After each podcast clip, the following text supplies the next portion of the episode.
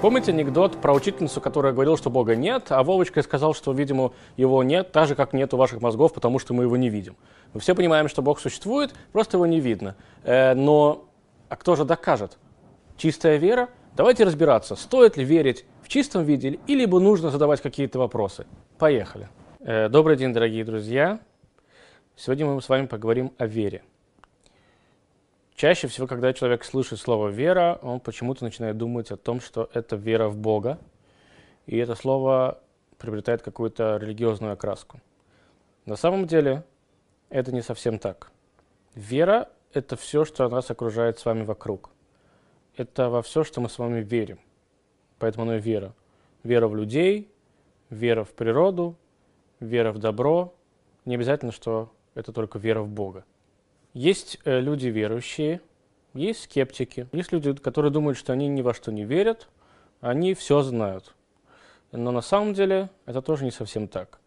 Они верят в то, что они все знают. Но откуда они это знают?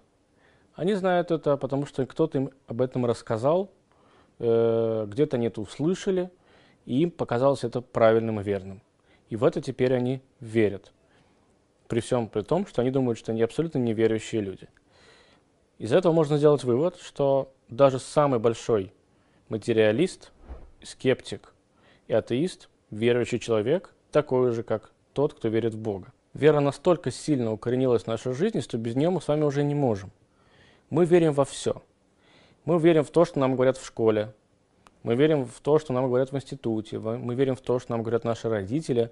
Иногда мы даже верим тому, что мы слышим э, по радио, по телевизору, не, совершенно никак не проверив это.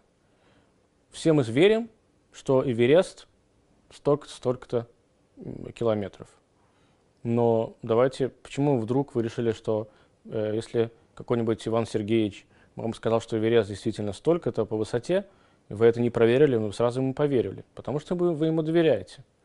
Вы верите тому, что если человек пришел к вам домой и сказал, что я мастер по холодильникам, я буду вам, я починю вам ваш холодильник, вы можете быть спокойнее чаще всего, да. Ну, конечно, у вас может быть какая-то мысль, что вдруг он вас обманет, но если вы вызываете объявлению человека чинить вам ваш холодильник, вы верите в то, что он мастер, вы верите в то, что он учился тому, чтобы ремонтировать холодильники. Вы ему доверяете.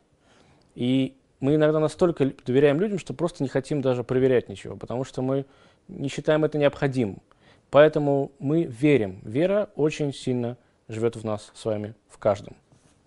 Различие между принимаемым на веру и неоспоримо рациональными фактами э, относится не к области рациональному или иррациональному. Это просто так принято в обществе. Есть понятия, принятые в обществе, что вот это вот так и никак иначе, и мы в этом, мы в этом верим. Еще раз говорю, мы это не проверяем, мы просто признаем это как данность, как факт. И совершенно не поддается никакой проверке, потому что она нам не нужна. Ну, зачем? Некий микробиолог, который работал в Африке, однажды взял на работу обычного африканского мальчика, э, не для того, чтобы он помогал ему как-то там по работе, а он просто был его посыльным.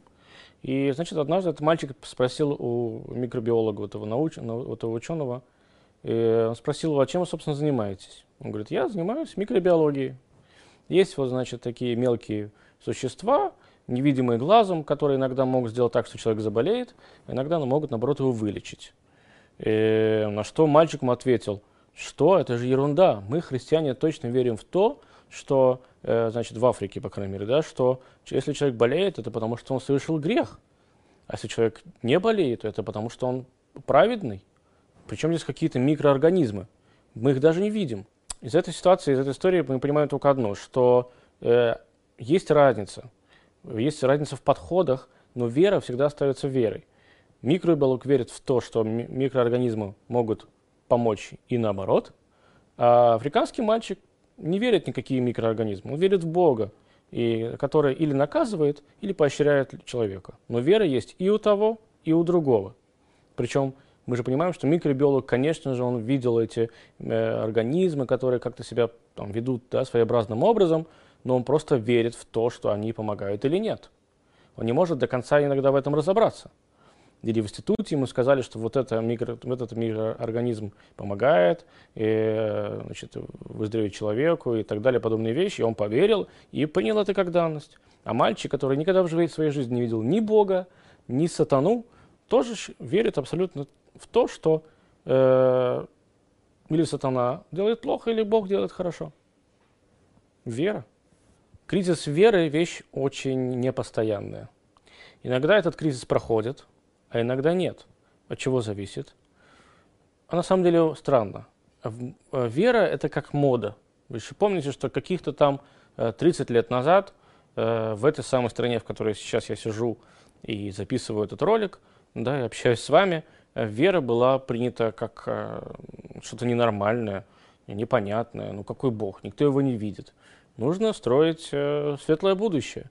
Но ровно каких-то там еще 100 э, лет назад, да, 150 лет назад, э, та же самая страна, которая когда потом сказала, что вера это ерунда, э, верила, и церковь была очень тесно связана с государством, и это было абсолютно нормальной вещью.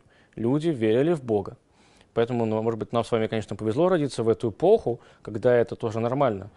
И поэтому так получается. Вера – это мода. Просто э, иногда в моде, например, кто-то решает, э, что женщина теперь может одевать галстук. И мы понимаем этого модельера, мы видим, мы знаем, кто это. А вот по поводу веры мы не всегда знаем имена и фамилии людей, которые решают, что сегодня это модно, а завтра уже не так модно. К примеру, не так давно э, в Европе, да, и вообще только что мы с вами упоминали э, советскую власть, то есть когда э, в этой стране был коммунизм, и коммунизм был для всех понятен, для многих, почти для, для большей части населения. Э, да, и тогда это, тогда это было модно, и это было нормой. Э, сегодня это немножко отошло на второй план. Но мы сейчас не будем осуждать или наоборот как-то поднимать планку коммунизму. Я не про это хочу сказать. Я хочу сказать, что почему вдруг из страны, которая верила в Бога, страна превратилась в неверующий Бога. Кто все-таки задает эту моду? Понятно, что мы точно не можем иногда знать э, имена и фамилии, но в этой истории мы, да, их знали приблизительно. Вы все понимаете, о ком я говорю. Но опять же, не это я хочу сказать. Вот что я хочу сказать. Я хочу сказать, что почему люди, которые верили вчера, перестали верить сегодня, в тот момент, в тот отрывок истории. Потому что они увидели э, перед собой лидеров. Они увидели перед собой абсолютно для них каких-то людей, которые знают больше, чем они, которые могут дать больше, чем они. И они поняли, что в их словах действительно что-то есть. Эти лидеры не могут нести какую-то ерунду. Поэтому нужно пойти за ними. И, э, наверное, так мы будем счастливы. И, видимо, то, что мы делали и думали вчера, это уже вчерашний век. А сегодня это что-то новое. То есть от, от кого зависит мода? Мода зависит от величайших людей э, данного отрывка времени.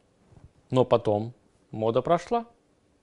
И те же самые люди, которые когда-то шли за коммунизмом, и, да, и э, его как-то там поднимали на другой уровень и, и старались, чтобы коммунизм распространялся, э, потом начали как-то рассказывать, что нет, не так уж это интересна эта идея. Нужно оставить коммунизм. Те же самые люди. Что изменилось? Просто прошла мода. И я вам расскажу даже свою личную историю. Мой прадед – по моей материнской линии э, был Меламедом в Хедере. Он был учителем э, в еврейской религиозной школе у детей и в начале, э, в начале прошлого века. И когда э, революция захлестнула э, Витебск, то мой дедушка, будучи тогда религиозным человеком, ему настолько понравилась вся эта идея, настолько это было модно на тот момент, он видел в этом что-то новое, что он оставил религию и он стал партийным работником. До такой степени партийным, что его выслали в, на Урал, в город Оренбург, чтобы там заниматься просвещением э, коммунизма и приближать людей в эту сторону. Резко человек поменялся, один и тот же человек. Что с ним получилось? Это было модно. Мода его затянула. И вот тут на, есть интересный момент, что мода на веру или на, мода, на моду на... И вот здесь присутствует очень интересный момент, что мода на веру, либо мода на отсутствие веры меняет не только нас самих, но и нашу культуру.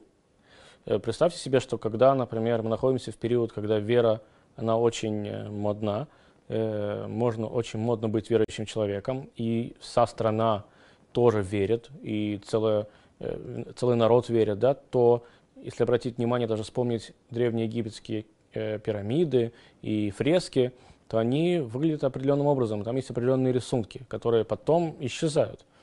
А если перенесите в наше время, представьте себе, что вы живете в чисто религиозной стране, э, то вы сами понимаете, насколько там будет ущемлена наука и развитие. То есть здесь еще второй момент, что даже развитие э, в данной стране является, зависит от того, насколько модно в данном случае верить или не верить. Я сейчас не, могу, не хочу говорить, что да, религиозная страна, она какая-то отсталая. Нет, ну, во всем должен быть баланс. Но это имеет смысл, имеет место быть. Это может повлиять на нашу культуру и на наше с вами развитие. Мода, просто мода. И раз уж мы с вами вспомнили про древних египтян, то, например, если вы обратите внимание на их архитектуру, то вы практически нигде, да, скорее всего, нигде вы не встретите такого архитектурный инструмент, как арка. Не было у них арк сегодня в каждом доме, чтобы убрать двери, чтобы да, нам было ощущение, что наша квартира шире, э, зал длиннее, мы с вами ставим марку. Это красиво. Знаете, почему у древних египтян не было арок в их э, архитектурных сооружениях? Очень просто. Потому что они ставили арки в канализации. Для них было, ну, как-то неприлично, если честно, использовать арку в домах, потому что это чисто канализационный такой элемент. Это как если мы сейчас с вами э, просто кинем пластиковую трубу через всю квартиру, и по ней будут э, литься помои. Ну, как бы это не очень эстетично, согласитесь. А кто знает, что, может быть, лет через сто так и все и будут делать, это будет пиком моды. Но давайте все-таки введем теперь следующее понятие. Существует вера э, условная, в условную мудрость, и есть вера в Бога, э, которая немножко по-другому работает. И причем разница не психологическая, а социальная. Э, я вам объясню, что я имею в виду. Э, человек, который утверждает, что он ни во что не верит, как я уже вам, до этого сказал, делает очень неосторожное заявление. Очень неосторожное. По-настоящему неверующий человек не смог бы и шагу ступить, ибо он воспринимает веру во все. Вот вы, вы же верите в то, что асфальт твердый. Вы идете по улице, например, представьте себе. Вы идете по улице, вы не знаете, что такое асфальт. Вы видите асфальтоукладчика, он видит вас, он видит, что вы должны, хотите перейти улицу, но вы впервые в жизни видите, видите асфальт, и вы не знаете, он мягкий или твердый. И асфальтоукладчик вам говорит, он твердый. И вы идете. Представьте себе, если бы вы вот так проверяли все. Можно ли поставить на этот стол кружку, даже более того, у вас потом какие-то инстинкты появляются, да, вы приходите в какое-то место, видите такой слабенький стол, у вас есть тяжелый какой-нибудь компьютер, либо сейф, дай бог, наполненный ценными драгоценностями, и, и вам нужно поставить этот сейф на этот стол, и вы уже на уровне ощущения понимаете, что как бы стол, ну, не очень, скорее всего, выдержит. Он какой-то пластиковый. Если бы он был металлический или из э, крупного массива э, дерева, это другое.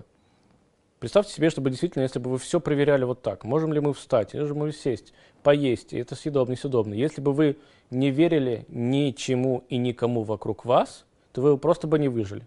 Поэтому вы точно верующий человек. Просто, может быть, вы не верите в Бога так, как в Него верит религиозный человек.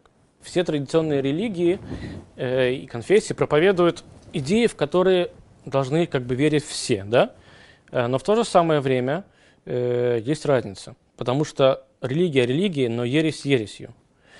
И здесь есть небольшой парадокс. Знаете, бывают люди, которые не верят в Бога, но они могут верить во всякую ерунду. Э, например, э, не хочу никого обидеть, все вы помните, наверное, известного физика э, Бора, которому однажды зашел его знакомый и увидел в кабинете у Нилса Бора, он увидел, что у него над дверью висит подкова. Подкова на счастье. Физик, ну кто может быть более прагматичным, чем физик, да? Значит, его товарищ спрашивает, говорит, господин Бора, а почему у вас подкова висит над, над дверью? На что Борм ответил, ну, на всякий случай. Ну а что вдруг? Мы знаем огромное количество людей, которые кричат на каждом углу, что они не верят в Бога, но они ходят к каким-то гадалкам, каким-то там психоаналитикам, которым рассказывают какую-то ересь. Они боятся э, встретить бабушку с пустыми ведрами, они пропускают вперед кошку, но в Бога нет, в Бога я не верю. Я верю в черную кошку, это да, но в Бога верить я не собираюсь. Из вышесказанного можно сделать один вывод, что, видимо, вера – это нечто, то, как мы это воспринимаем. То есть даже самая, та же самая подкова, которая висела у Борна, она, как говорят, приметы работают даже не, не на верующих людей, да? даже, в тех, даже у тех людей, которые в них, в них не верят. Поэтому разница восприятия. Э, и можно даже сказать, что вера это в определенном смысле это некий прорыв. Скажите, пожалуйста, кто-нибудь из вас видел Александра Македонского? Скорее всего, нет. Э, но вы точно знаете, что он существовал. Докажите. Ну, потому что есть какие-то археологические раскопки, да, которые как бы указывают косвенно, косвенно, не на какого-то Александра Македонского. Хорошо. Тогда почему мы не все верят, что был когда-то пророк Моисей? Потому что отсутствуют доказательства? Ну, я могу даже смело, наверное, спорить, что или какой-нибудь другой историк сможет оспорить доказательства, которые вы приведете в э, качестве э, того, что Александр Македонский в принципе существовал. Мы, иногда мы не верим даже фактам э, или существованию людей, которые жили вчера. Но мы, но мы готовы верить тому, что происходило тысячи лет назад или сотни лет назад. Вопрос почему? Очень простой. Потому что вам все равно. Нам, по большому счету, все равно, был Александр Македонский, не был Александра Македонского. А вот был ли Моисей или не был, это для нас важный момент. Потому что если Моисей существовал, тогда, получается, вся история, которая произошла после этого, она имеет место быть. И тогда мне нужно как-то с этим жить. Если я скажу, что Моисей не существовал, то мне станет плевать на это. Александр Македонский для меня ничего нового не принес, скорее всего, да? А вот Моисей — это религия. Здесь нужно будет мне задуматься. То есть к чему я это все говорю? Я говорю к тому, что если мы допускаем знание и веру в того, что существует Бог, то нам с вами как-то с этим становится немножко тяжелее жить. Потому что если я знаю, что существует Бог, и я делаю сейчас не так, как Он хочет, то я, мягко говоря, плохой человек. Если я это выкидываю из своей головы, то мне с этим проще. Поэтому вера, как я уже сказал, это определенный скачок, потому что если вы да ее принимаете, вы осознаете в том, что есть что-то свыше, что есть какой-то э, есть, есть какой-то Бог, который говорит нам делать так, а не иначе, то вы в этот определенный момент вы должны иметь смелость нарушить его закон, либо не нарушать. И второй вопрос, насколько сильно нужно мне прыгать в этой в моей религиозности – э, просто вести себя как нормальный человек, либо же э, делать все от и до. Если я буду делать все от и до, как вы знаете, даже у идеев есть разные градации. Если я просто буду ходить в синагогу на праздники и там, не ездить на машине в шаббат, это одно. Но, но если я э, буду соблюдать и кошерную пищу, и буду соблюдать шаббат полностью, и буду соблюдать все заповеди, которые только у евреев, это совершенно другое, это намного более смелый шаг. Но у народов мира есть то же самое. Можно просто верить в Бога и знать об этом, и иметь смелость да, нарушать его запреты, либо иметь смелость и не нарушать его запреты. В любом случае, верующий человек – это смелый человек. И это зачастую в нашей жизни как раз-таки очень модная вещь. Ты смелый, ты модный. Модно быть смелым. И в этом на самом деле есть сущность веры. Э, есть понятия, есть э, какие-то правильные решения, которые просто ну, нельзя доказать. Нельзя доказать, что они существуют, и нельзя доказать э, достоинство, честь и прямоту, например, ваших действий. Просто нельзя. Вы просто верите в это. Верите, что так честно, что вот это правильно, что вот это верно, что это поможет. Э, и если вы верите и так поступаете, я уже сказал, что вы смелый человек, это классно вы э, готовы брать на себя ответственность за ваши поступки. Неверующий человек чаще всего, да, я не говорю, что они плохие люди, да, но неверующий человек – это чаще всего человек, который хочет избежать ответственности. Потому что я еще раз повторюсь, если вы верите, вы готовы нести ответственность, вы готовы быть смелым человеком. Э, написано в еврейских источниках, что вера, она не на небесах, вера, она здесь внизу. И я хочу вам пожелать, чтобы вы верили, чтобы вы, во-первых, верили в себя, что вы можете, чтобы, во-вторых, вы верили в людей, которые могут всегда вам помочь, и будьте смелыми, не бойтесь ошибаться, потому что если вы будете действовать правильно, хорошо, и даже если вы ошибетесь, страшного этого ничего не приведет, потому что в любом случае это вам поможет. Поможет вырасти, стать смелее и укрепит вашу веру. Веру самого в себя и веру в Бога, и вера во все, что происходит вокруг вас. Спасибо вам.